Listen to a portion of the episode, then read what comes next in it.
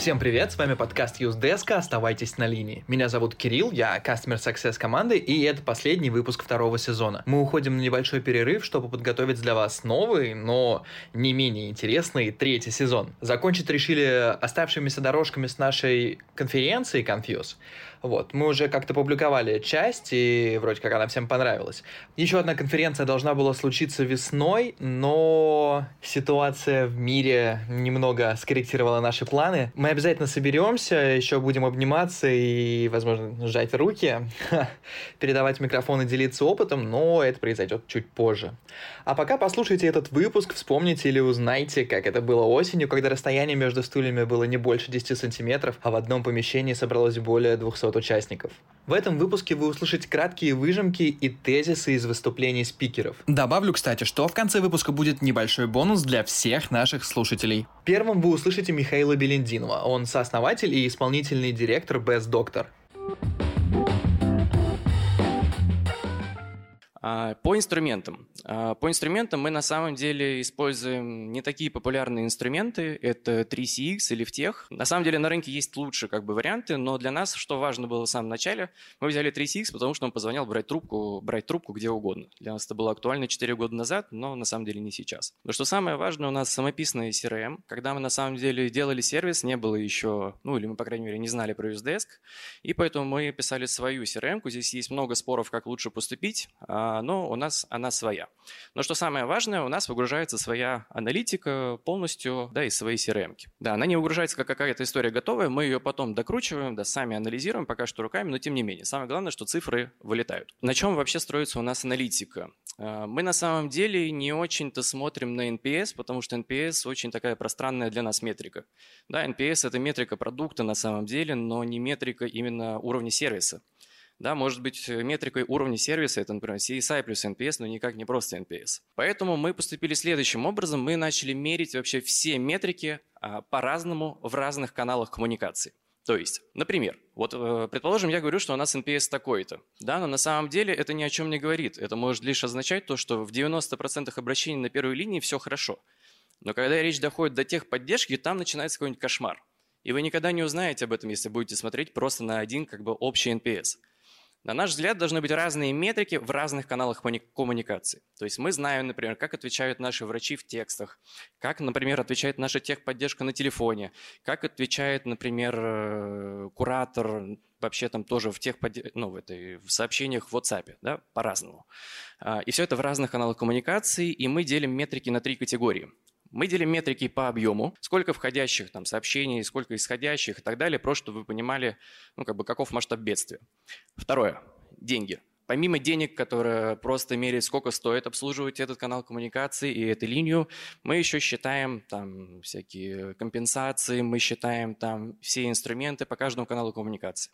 То есть мы понимаем, какой объем на каждом из каналов, мы понимаем, сколько он стоит, да, сколько мы туда затрачиваем денег или сколько мы, например, с него зарабатываем. А, и второе, ну, точнее, третье – это уровень качества. Внутри уровня качества у нас два подразделения. Это то, которое считает просто базовые показатели, там, типа SLA и так далее, просто базовые истории. И качество – это уже там, CSR, уже после каждого обращения, чтобы мы понимали, как у нас конкретный Иванов отвечает в тексте, да, в консультациях. И что самое важное, у нас все сходится в свой собственный контроль качества, который вырос у нас э, ну, внутри органически. Так получилось, то, что нам просто нужно было кого-то посадить на контроль качества, и мы выбрали студентку третьего курса из э, стоматологического универа, и она неплохо справлялась. А потом на второй месяц оказалось то, что она еще увлекается питоном. Вот. И это было прям нам вообще на руку, потому что она взяла и автоматизировала просто половину работы. Она автоматизировала то, что мы смогли находить все типичные ошибки, мы смогли быстро достаточно считать э, SLA, да, просто автоматом. Мы смогли нормально посчитывать утилизацию, и плюс она помогла нам сделать прогнозную модель по нагрузке. Поскольку мы продаем B2B и продаем в большие компании, к нам, например, в один день может подключиться клиентам 7 тысяч человек там, по всей стране с совершенно разным контингентом. А, есть только один плюс, то что мы знаем об этом заранее, но не больше, чем за неделю. А, и поэтому а, мы сделали такую модельку, которая помогает нам именно посчитать что будет, да, если к нам резко добавится столько человек. Именно поэтому мы держим утилизацию там, в нормальных там, коридорах 85-90, а на уровне 75, просто чтобы иметь хоть какой-нибудь запас. У нас, да, у нас достаточно много работает врачей, и это на самом деле для нас э, сложность. То есть, да, если у вас э, работают какие-то специалисты, которые а, ну, заточенные на что-то, именно спецы, то это, конечно, сложно, потому что нужно понимать то, что HeadHunter в этом плане хорош, но не так эффективен, как хотелось бы.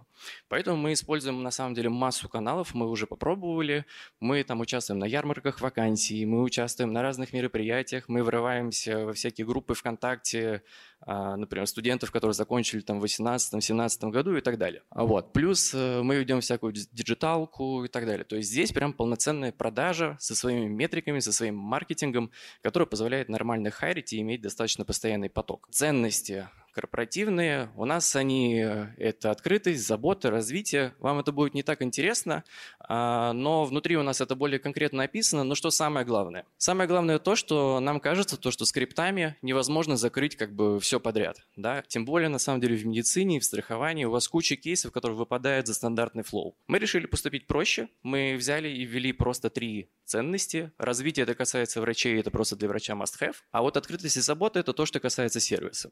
И это нам очень сильно помогло, когда мы это сделали. То есть, например, у нас был случай, когда у нас один из пациентов с нашей российской страховкой застрял на Бали без связи, да, и только с чатом. И причем у него было подозрение на малярию, а малярия это достаточно такое суровое заболевание. И мы его оттуда вытаскивали из чатов, потом он прилетел в Россию, мы ему организовали инфекционную больницу и так далее, так далее, так далее. А, дело в том, что я в этот момент был в отпуске, и это делал просто врач, как бы особо ни с кем не советуюсь.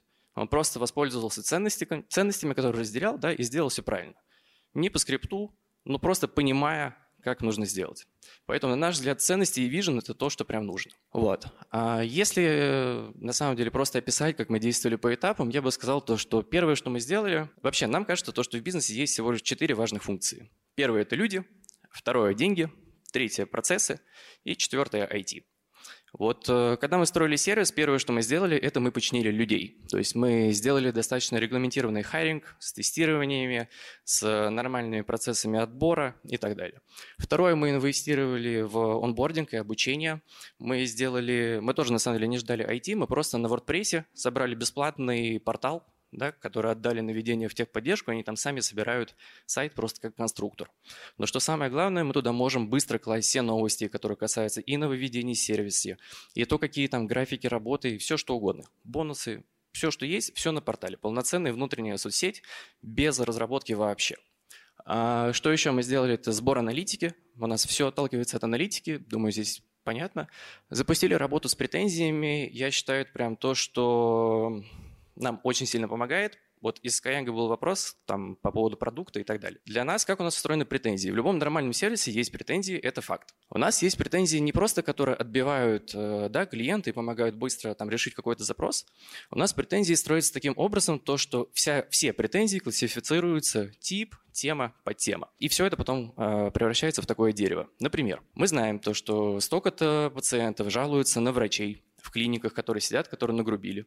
Или то, что вот столько-то пациентов жалуются на нашего оператора, который там не сработал быстро и так далее. И это прям превращается в дерево, по которому мы потом анализируем, где у нас больше всего горит, да, где у нас больше всего проблем. Причем анализирует больше всего это как раз-таки продукт, да, который достаточно быстро понимает, куда, куда нужно бросить больше внимания.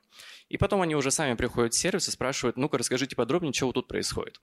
А, но на самом деле то, что мне кажется, то, что хороший сервис, это не просто про то, чтобы реально совпадало с ожиданиями или превалировало. Мне кажется, хороший сервис – это про людей. Про исследование клиентского опыта в Goods.ru кратко рассказала Татьяна Коновалова, руководитель отдела по развитию клиентского опыта. Тоже с продавцом с продавцом мы взяли бизнес-игру, формат бизнес-игры, сделали также на руководителей на продуктов 12 команд, 5 заданий, 6 инициатива от, от каждой команды. Пошли по пути самого мерчанта. Ну, то есть, если с покупателями тут все понятно, у нас как бы все мы покупатели, то как работает продавец, у нас э, в основном, ну, мало кто знает, только те, кто там участвует непосредственно в работе с мерчантами, знают, как там вообще выглядит э, кабинет и какой у них путь.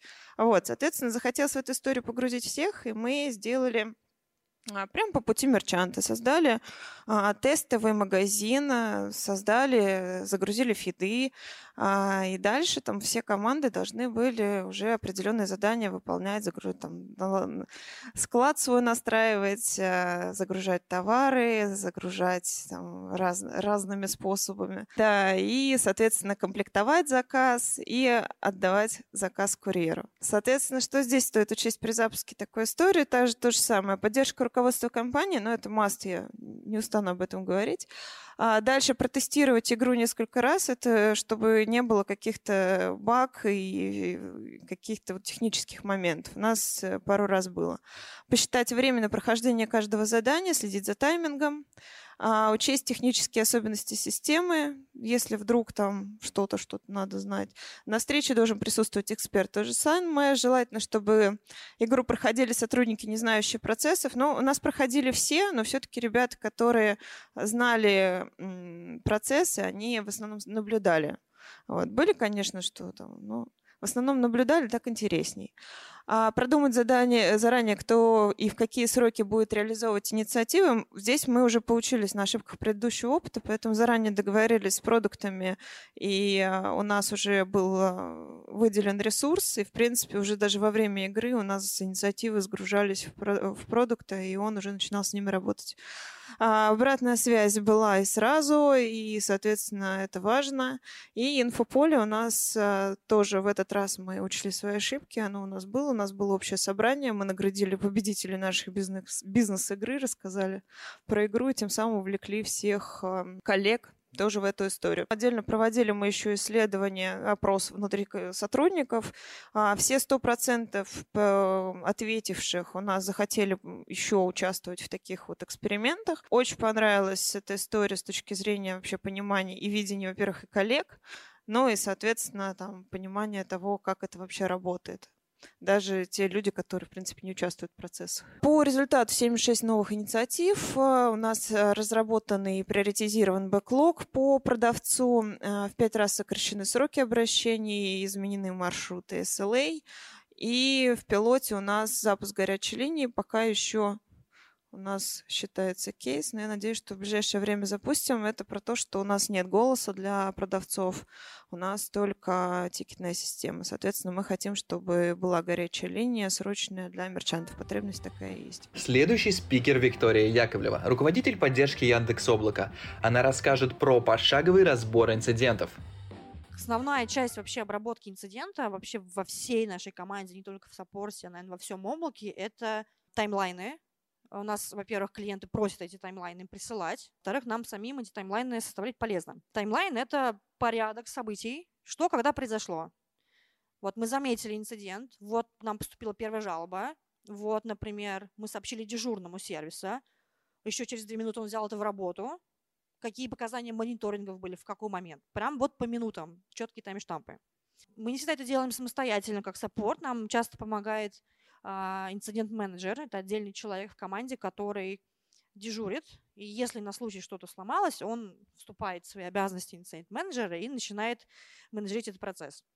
Находить ответственных, а, убеждаться, что поддержка сделала коммуникацию пользователям, убеждаться, что разработчики чинят то, что они должны чинить, убедиться, что бизнес-команда в курсе, что у них происходит, чтобы по мониторингу все тоже все понимают и прочее. Такой подробный таймлайн при крупных инцидентах мы даже публикуем в блоге, ну и другие компании тоже это делают, возможно, видели. И присылаем клиентам, которые это просят. А в кратком виде присылаем всем обязательно. Мы вот сегодня там, в 4 часа дня заметили, в 4.05 починили. У вас в это время могло что-то лагать, условно. Вот. И этот же таймлайн нам помогает э, после того, как все кончилось, понять, а что вообще мы хорошо отработали или нет. Как только мы выяснили подробности, мы обязательно напишем пользователям еще раз. Первые два письма могут быть а, в одном письме, если мы сразу поняли, что не так. Если мы не сразу поняли, прошел час, лучше еще раз написать и сказать, ребята, мы нашли, что случилось, проблема вот в этом конкретном сервисе, в этой конкретной настройке. Мы поняли, что не так, мы уже чиним, починим вот там через час, условно. Дальше мы начинаем проводить постмортом. Постмортом — это штука про анализ того, что произошло. Насколько хорошо мы... Что, что мы сделали хорошего, что мы сделали не очень, не очень быстро, возможно, не очень качественно, пока вот обрабатывали инцидент. Сколько это заняло времени? Обязательно, потому что вот в том самом инциденте большом мы после него как раз очень много сделали выводов, и очень нам явно стало понятно, где мы тормозим. Например, мы очень долго собирали списки пользователей, которые пострадали, чтобы с ними связаться. Не, не сразу было понятно, что же происходит. Мы очень долго пытались э, достучаться до нашей команды пиара, чтобы понять, а нам вот это можно вообще говорить или нельзя это говорить? А что вообще происходит? Как нам написать так, чтобы нам потом еще не прилетело сверху? В каких-то местах это помогает команде разработки тоже понять, почему они где-то со своей стороны затормозили, долго катили релиз или что-то еще долго делали. Плюс обязательно на посмотрим мы обсуждаем, а, что делать в будущем, чтобы такого не происходило. Что делать, чтобы заметить проблему раньше? Возможно, какие-то дополнительные мониторинги настроить, дополнительные лампочки, которые будут загораться тогда, когда в этом месте конкретном что-то идет не так. Возможно, э, что-то, что может нам помочь починить конкретно это место, чтобы в нем вообще бы не происходило проблем. Не просто мы их замечали раньше, их вообще не было. Обсуждаем мы сначала всей команды, потом разработчики между собой это обсуждают, свои какие-то нюансы. А, support внутри себя тоже обсуждает, как быстро составлять текст, может быть, где-то заранее можно перевод каких-то шаблонных кусочков сделать, каких-то приветствий и прочего, потому что мы пишем на двух языках, на английском и на русском сразу. Также мы обсуждаем как быстро мы смогли скоммуницировать с теми, кто прям нам сам написал. Создали ticket, как быстро мы им написали, потому что они вот самые активные, они больше всего ждут ответа, и они больше всего будут пинать до последнего, пока они не получат все свои подроб... всю свою подробную информацию.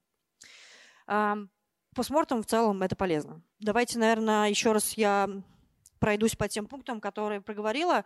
Их немного, но они все прям полезные, можете использовать их в работе и попробовать применить себя. Я не, не, не заявляю, что это, наверное, какая-то истина в первой инстанции, но это, по крайней мере, то, как это работает у нас, оно работает. Первый, самый важный пункт – это перестать нервничать. Это звучит, наверное, проще, чем... Звучит сложнее, чем сделать, ну, просто возьми, перестань злиться. Ну, что такое, в чем проблема, да, действительно. Ну, возьми, не паникуй. Э, не совсем это так работает, но, поверьте, это того стоит. Потому что чем холоднее голова, тем быстрее мы прокоммуницируем, тем лучше мы объясним пользователям, что не так, что происходит с их работой, с их усилиями, которые они вложили в, в ну, какой-то проект, который у нас разместили. Это важно потому что они же заплатили деньги инженеру. Этот инженер сел, потратил там неделю своей работы, чтобы развернуть что-то в облаке, а оно потом взяло и упало. Это обидно. Второй пункт – это обязательно оценить, э, насколько оно плохо, где сломалось, сколько людей пострадало, как сильно они пострадали, нужна ли компенсация, когда это все починится, как долго оно будет лежать и прочее. Эм, обязательно коммуницируем с пользователями по всем а, нашим шагам. Чем прозрачнее наши шаги как компании, тем им будет спокойнее и понятнее, что происходит с их ресурсами. То есть это обязательно написать, когда мы сами заметили, да, ребят, мы в курсе, ну да, сломалось, да, жалко. Вот сейчас вот прямо сидим в поте леса и занимаемся. Это, ну, это правда так. Написать, когда мы поняли, что пошло не так конкретно, с деталями. Сломалось вот это, конкретная вещь сломалась, мы вот над ней прямо сейчас работаем, вот такой релиз будет выкачан через час, чтобы это починить. И когда все кончилось, все выдохнули, можно написать э, по желанию, можно написать письмо с результатами, подобным таймлайном, что происходило. И обязательно рассказать людям, что вы сделали, чтобы такого больше не повторялось. Это люди любят, это, во-первых, полезно, во-вторых, это обязательно нужно, потому что потерять доверие клиентов очень легко. И, ну, да, поломки случаются. Это не значит, что нужно посыпать голову пеплом и, и, и всячески стрессовать. Чем подробнее вы объясните, тем лучше вас поймут. И люди понимают, что поломки случаются. Они не, не, не, не совсем злые. А, четвертый пункт. Подробности инцидента. Таймлайны, составляем таймлайны, четко прописываем каждый шаг. Похоже на бюрократию, но на деле это буквально полсекунды. Я заметил первый ticket от юзера, записал себе 15.03 где-нибудь на бумажке, в любой заметке, в любой форме. Потом это будет довольно легко, когда уже вся паника кончилась, довольно легко в конце на постмортеме собрать воедино timeline и понять, а, что когда происходило. И последний пункт – это postmortem. Проанализировать вместе со всеми, что произошло, где сломалось, что мы делали, как мы делали, что мы сделали хорошо, что сделали быстро, что сделали плохо – Тут медленно, там неправильно, тут ошиблись, здесь приняли неправильное решение и прочее. Эти вещи нужно обязательно проговаривать И чем конструктивнее будет критика, тем лучше. Эмоции здесь тоже лишние. Обычно разработчики, которые что-то сломали, если на них кричать, они начинают зажиматься и всячески защищаться. Виноват не человек, виновата ситуация. Мы не виним людей за какие-то факапы, которые у нас случаются, потому что это глупо перекладывать вину на человека. Тут скорее группа факторов, включая то, как устроена система, какая документация есть, какие у него инструменты есть, какая атмосфера была, что вот сегодня конкретно происходило. Постмортом можно публиковать э, на сайте, людям это нравится. Мы вот эти пункты поняли э, не сразу. Не сразу получилось э, нормально. Несколько раз мы тренировались в таких больничных условиях. Но вот сейчас это работает прям хорошо, потому что каждый саппорт, у него есть э, четкий план, он спокойно сидит. Э, а, ну, факап, хорошо, сейчас будем работать. Быстро начинает обрабатывать. На очереди Ирина Волкова. Она руководит клиентским сервисом Skyeng и расскажет про автоматизацию и пользу аутсорса. В какой-то момент мы поняли, что мы дошли до определенного предела экспертизы сотрудников. И пора посмотреть по сторонам, что есть еще, какие есть еще варианты. Было два варианта. А, это сделать свой собственный колл-центр или, а, возможно, поискать что-то еще дополнительное. Почему нужны были вообще изменения? Потому что Skyeng растет а, в три раза каждый год. То есть э, клиентская база, мы открываем новые направления, новые э, предметы. У нас помимо английского уже есть математика, мы обучаем взрослых, детей, корпоративных клиентов. И клиентская база растет семимильными шагами. Мы не можем растить также штат поддержки. Плюс мы поняли, что со временем трафик клиентов э, холодает, это нормально, и удерживать клиентов становится все сложнее. И те усилия, что мы прикладываем в развитие команды, в мотивацию, в ачивки и все прочее, уже не работает. И, соответственно, нам нужно что-то, что-то новое, что сможет нас взбодрить и сможет улучшить наши показатели. Такие как, например, retention или интенсивность занятий, да, частота занятий так называемых. А, какие у нас были варианты? Ну, все просто. Можно было просто пойти поаутсорситься, можно было что-то автоматизировать, или можно было совместить. Что выбрали мы? Мы выбрали, конечно же, совместить. И сначала мы как стартап, как все мы делаем в нашей компании, решили, сейчас мы все вообще за месяц быстренько запилим и побежим. Мы побежали, да, даже за месяц. А с момента выбора, например, подрядчика, поставщика услуг аутсорса до первого звонка у нас прошло ровно 30 дней, и я этим горжусь. Я думаю, что те, кто запускали аутсорс, а, знают о том, что это супер быстро. Это включило в себя все. Выбор площадки, обучение, а, тестирование, набор группы, настройка аналитики и запуск. Но э, в процессе мы поняли, что есть моменты, которые мы не учли. Нам казалось, что это все не важно, и это все можно потом сделать. О них я чуть позже расскажу. Это к вопросу о факапах. Про автоматизацию было то же самое. Мы подумали, ну окей, какой у нас самый процесс, который мы хотим автоматизировать? Вот где у нас больше всего сейчас поддержки? А, в процессе обучения языку есть такой важный процесс, как э, подбор преподавателя. Да? Кто занимается, тот прекрасно знает. А, как это происходит с точки зрения клиента. С точки зрения бэка, то есть с точки зрения самой компании, это происходит так, что это процесс, в котором участвуют минимум три специалиста, а, три цепи, три, три звена цепи, точнее, а, и это сопровождается кучей, кучей, кучей, кучей, кучей, кучей согласований и действий. И мы решили, боже мой, как просто автоматизировать. Давайте автоматизируем процесс, чтобы ученик сам мог себе выбирать преподавателя. Ну, в общем, мы начали автоматизацию в мае. Ну, в общем, вот сейчас у нас 30% автоматизировано. Это к вопросу о том, я расскажу, почему так произошло. А, и все мы это начали делать одновременно, потому что мы подумали, что а что ждать-то? Мы же бежим впереди вообще всех. Надо делать все. Мы одновременно запускаем аутсорс, одновременно запускаем автоматизацию и сидим ждем. Потому что ну, это почти как АБ-тест, только без теста. Потому что запустили мы сразу все на прод. Что мы поняли в итоге? Мы поняли, что самое главное, процесс, который вы хотите автоматизировать или улучшить, будь то переход на аутсорс, будь то автоматизация какого-либо действия или последовательности действий клиента или оператора, должен делать человек, который с этим работает. Как сделали мы? Мы сказали, окей, у нас есть специалист по подбору преподавателей, пожалуйста, опиши свой процесс. Он его описал, как он его делает. Мы это отдали в разработку. Разработка посмотрела, поняла половину, сделала. В итоге что мы получили? Ничего мы не получили. Потом мы подумали, ну что же не так? И сами пошли посмотреть на процесс. Посмотрели на процесс, описали, сравнили свое описание с описанием сотрудников. У нас не было ни одного повторяющегося пункта. Отдали на разработку. Разработка снова сделала. Что мы в итоге получили? Опять не то. Потом мы позвали клиента и проказдевили их. И сказали, какой ты хочешь вообще видеть? Вот если бы ты сам себе выбирал преподавателя. Клиент набросал третий вариант. Ну, надо сказать, что вариант клиента совмещал в себе, в принципе, оба варианта и хоть как-то походил на что-то реалистичное. Отдали в разработку, разработка сделала, и в итоге, в общем, все это у нас заняло 6 месяцев. Ну, почти, да, ноябрь уже. Поэтому описывать процесс э, должен тот, кто э, работает с ним каждый день, но вот не линейный сотрудник. То есть описание линейного сотрудника, оно важно. Оно важно для того, чтобы вы понимали, чего хочет сотрудник, да, работая с процессом. Описание же, которое может сделать специально выделенный под это бизнес-аналитик, который знает структуру разработки, знает структуру процессов остальных, оно вам даст совершенно другой взгляд на это.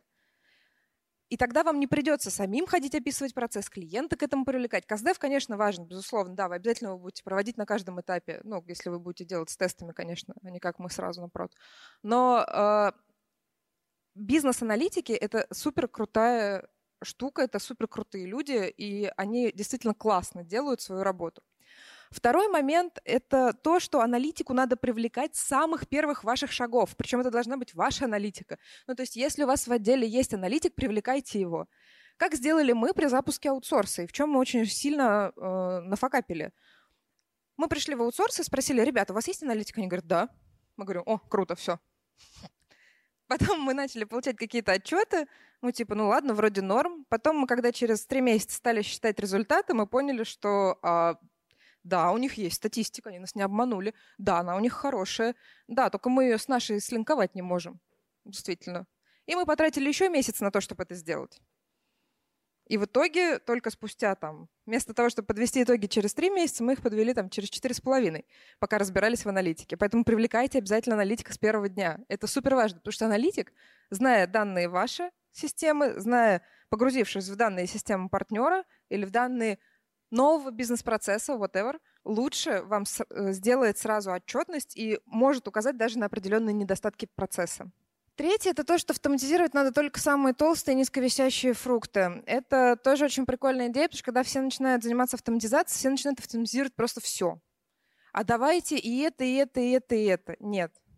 Мой вам совет. Возьмите то, что действительно частое и долгое.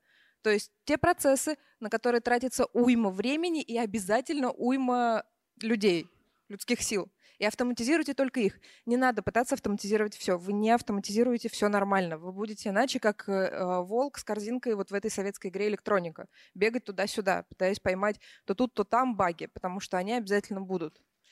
И Самое главное, самое последнее, аутсорс реально хорош в продажах. Здесь я хочу вам рассказать, собственно говоря, про тот кейс, который мы э, испробовали. У нас есть такой процесс, как реактивация клиентов, которые перестали заниматься по той или иной причине. И мы взяли достаточно большой объем клиентской базы таких клиентов и полностью отдали на прозвон э, аутсорсу. Через э, три месяца, когда мы смотрели результаты, реактивация, процент реактивации у аутсорса был э, выше в несколько раз, чем у своих собственных сотрудников, наших собственных, которых мы мотивировали, вдохновляли, с которыми мы прослушивали звонки. Чтобы вы понимали, с аутсорсом мы в это время вообще почти не работали. Ну, то есть мы им отдали скрипт, мы чуть-чуть послушали их звонки, чуть-чуть направили, а, дали базу и сказали, все, вот, звоните. Будут вопросы, спросить на горячей линии. Да, аутсорс дороже. Но в итоге, считая юнит-экономику, выгода составила 50% с учетом того, что э, сотрудник аутсорса в два с половиной раза дороже внутреннего сотрудника, его эффективность просто зашкаливает. И я это говорю не просто эффективность о том, что они базу быстро автодайлером перебирают, нет, это же понятно, а о том, что они умеют реально круто продавать. Ищите своего э, аутсорс-партнера, обязательно мы здесь уже с коллегами разговаривали сегодня, обязательно ездите на площадки, обязательно смотрите на команды и давайте тестовые задания. Но аутсорс реально круто продает. Это мой не первый аутсорсер, далеко нет. И с каждым разом я все лучше и лучше убеждаюсь. Вы можете сколь угодно мотивировать свою команду, но люди, которые сидят в компании внутри, они более расслаблены, чем э, ребята на аутсорсе. Это доказано, это факт. Особенно удаленная команда. Удаленная команда всегда будет продавать хуже, чем собственный колл-центр и чем аутсорс.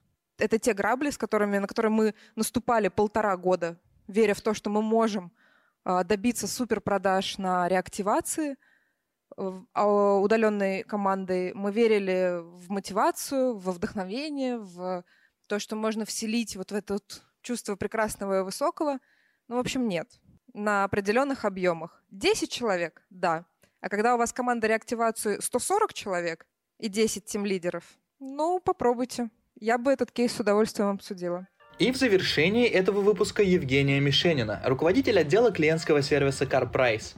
Она расскажет про новую метрику индекс позитивности примерно летом мы с нашим департаментом маркетинга, с нашими кофаундерами и с очень классным агентством по креативу задумали новую рекламную кампанию. Может быть, кто-то видел? людей, которые смеются и говорят о том, что продавать машину стоит в CarPrice, а не стоять, ждать там два часа покупателя э, под дождем. Эта рекламная кампания была довольно дружелюбной, такой френдли, направленной на высмеивание, ну, не, э, не жесткое, высмеивание а, всяких разных а, способов по продаже автомобиля не в CarPrice. И она задавала тон и настроение для нашего бренда. Когда мы вышли с этим креативом, уже готовились к выходу, мы подумали, что, причем это случилось в один, как-то в один момент, что неплохо бы э, подготовить и наш персонал. Мы сделали это заранее, но возникла мысль, что то, как наш персонал общается с нашими клиентами, должно отражать, э, в общем-то, нашу рекламную коммуникацию. И хотя она э, будет временной, в любом случае мы посчитали, что будет не, неплохо подумать о том, как это э, пролонгировать на локации. Потому что когда наш клиент приезжает к нам и видит такую рекламу, он ожидает увидеть веселого менеджера, доброжелательно настроенного, и мы подумали, что будет круто это сделать. И пришла в голову мысль э, задавать нашим клиентам вопрос очень нестандартный. Насколько удалось менеджеру поднять вам настроение в ходе визита? Вы когда-нибудь слышали такой вопрос э, от э, компании, в которой вы получали сервисную услугу? Такого вопроса я не смогла найти, чтобы кто-то задавал. А, и, по-моему, в России его не задает пока никто. Мы стали спрашивать наших клиентов о том, насколько менеджеры смогли а, быть доброжелательными и смогли улучшить настроение клиента и стали получать ответы. А, и делаем так уже три месяца. Это совсем новая а, история, поэтому, в общем-то, я хочу рассказать о ее итогах, потому что она не просто новая, но и дала нам очень интересные результаты. Когда мы внедряли этот вопрос, когда я а, его сформулировала и когда я рассказывала о нем, я слышала очень-очень много комментариев о том, что это не нужно делать. Потому что это странный вопрос, потому что а, непонятно, как он должен поднимать настроение, потому что в него входит много всяких незнакомых вещей, которые пугают. Что бы вы сказали, если бы ваш директор по клиентскому сервису пришел к вам и сказал, давайте зададим такой вопрос нашим клиентам. Клиентов примерно 7, 8, 9 тысяч мы опросим точно. 9 тысяч человек получат такой странный вопрос. Что бы вы сказали? Мой генеральный директор сказал, да, Женя, давай спросим. Я говорю, отлично, спрашиваем. Мы оцениваем этот индекс вот так же, как NPS, для того, чтобы нам, э, ну, просто было удобно. Так как мы его сами придумали, мы решили, что мы оце... и шкалу оценок, в общем, делаем такой, как мы хотим. Мы видим здесь, что среднее значение индекса выше, чем значение NPS. И если посмотреть э, по непродавшим клиентам, то оно тоже высокое. Оно имеет стабильно высок... Э, высокое значение. И мы знаем, что клиенты, многие, говорят, что да, наш менеджер действительно смог поднять настроение. Это все здорово, но что же это дает? Мне кажется, что все хотят, чтобы а, был какой-то индекс, который можно увязать с товарооборотом, с выручкой, с выкупами, да, в нашем случае, или с какими-то вещами, которые влияют на деньги, влияют на прибыль компании. Я тоже так хочу. И мы провели анализ о том, насколько Собственно говоря, наш новый индекс позитивности, или Smile индекс, мы его так решили назвать, оказывает влияние на конверсию. Для нашей бизнес-модели, когда клиент получает э, не очень хорошую цену, мы видим, да, что по одной оси представлена price for car — это цена. В данном случае а, это либо хорошая цена для клиента, либо не очень хорошая. Мы измеряем цену относительно там, большого объема а, ожиданий по цене и того, что дает рынок на определенный автомобиль, ну, для того, чтобы было понятно, да, как эта история рассчитывается. А есть э, по второй оси Smile Index, когда он может быть высокий или низкий. Ну, тут, в принципе, все просто. Делим наших, э, все наши встречи на 4 квадрата и видим, что есть э, менеджеры, которые попадают в категорию, когда цена высокая, да, NPS там не очень, ну, нормальный, Smile Index плохой. В этом случае клиент с очень высокой вероятностью и так продаст автомобиль, потому что цена высокая. Это очевидно. Мы вспоминаем все, что он к нам приехал продавать машину, да, получать за нее деньги, поэтому если цена хорошая, он продаст в любом случае. Эту категорию менеджеров мы понимаем, что с ней надо работать, но пока на нее давайте не смотреть. Их около 20% таких у нас сотрудников. А самая интересная категория, где цена за автомобиль не очень удачная получилась, но при этом и Smile Index тоже получился невысоким. Соответственно, здесь конверсия, это CR, у нас тоже невысокая, это 34%. А теперь давайте посмотрим на тот квадрат, который выше. Здесь та же самая цена, то есть не меняются условия по цене для клиента, но с ним работают менеджеры, которые имеют высокий смайл индекс и высокий уровень позитивности. И это дает нам возможность обеспечить конверсию на 4% выше. Для нас это очень э, значимая увеличение, и э, конверсия в таком размере — это наш таргет, это то значение, которое позволяет нам развиваться, и мы крайне рады, когда так получается. Таким образом, нам удалось открыть инструмент, который позволял, э, позволяет нам теперь управлять поведением менеджера и при всех прочих равных условиях, при неизменении цены, на которую менеджер, очевидно, не влияет, обеспечивать конверсию для бизнеса выше, чем та, которая происходит э, в стандартном режиме, когда менеджер не старается, не собирается работать с клиентом доброжелательно и улучшать ему настроение. Я хотела бы дать вам послушать несколько звонков, в которых как раз есть ответ на вопрос, смог ли менеджер поднять вам настроение в ходе визита. Уточните, а смог ли менеджер поднять вам настроение в ходе визита к нам в филиал? Ну, я вам хочу сказать, что если бы не менеджер, который там, я бы сразу развернулся, оттуда и уехал потому Да, да, да, парень был очень хороший, нам очень понравилось, мы в полном контакте с ним были, все окей. Ну да, вообще прям, ну хорошо пообщались, посидели, потрындели, все как надо. Да, и сейчас он как раз таки благодаря менеджеру, мне кажется, такие оценки, потому что они вот действительно очень хорошие были, вот когда я приезжала. Абсолютно точно. Максим и Илья оба прекрасные парни, работают профессионально, дружелюбно. Все замечательно. Ну вот и все. Мы постарались включить в этот выпуск самые интересные фрагменты из выступлений спикеров. В завершении второго сезона хочу поблагодарить всех слушателей за то, что вы с нами на протяжении всех наших выпусков. А теперь бонус. Кто не забыл, я говорил про него в начале. Мы написали вторую часть книги о клиентском сервисе. Кстати, первую вы можете найти на любой странице нашего сайта. Так вот, мы хотим, чтобы вы получили первыми нашу книгу. Переходите по ссылке в описании, скачивайте, пользуйтесь и применяйте все полезные советы из э, книги. Лайк, шер, репост. Оставайтесь с нами и до встречи в новом сезоне. Пока-пока.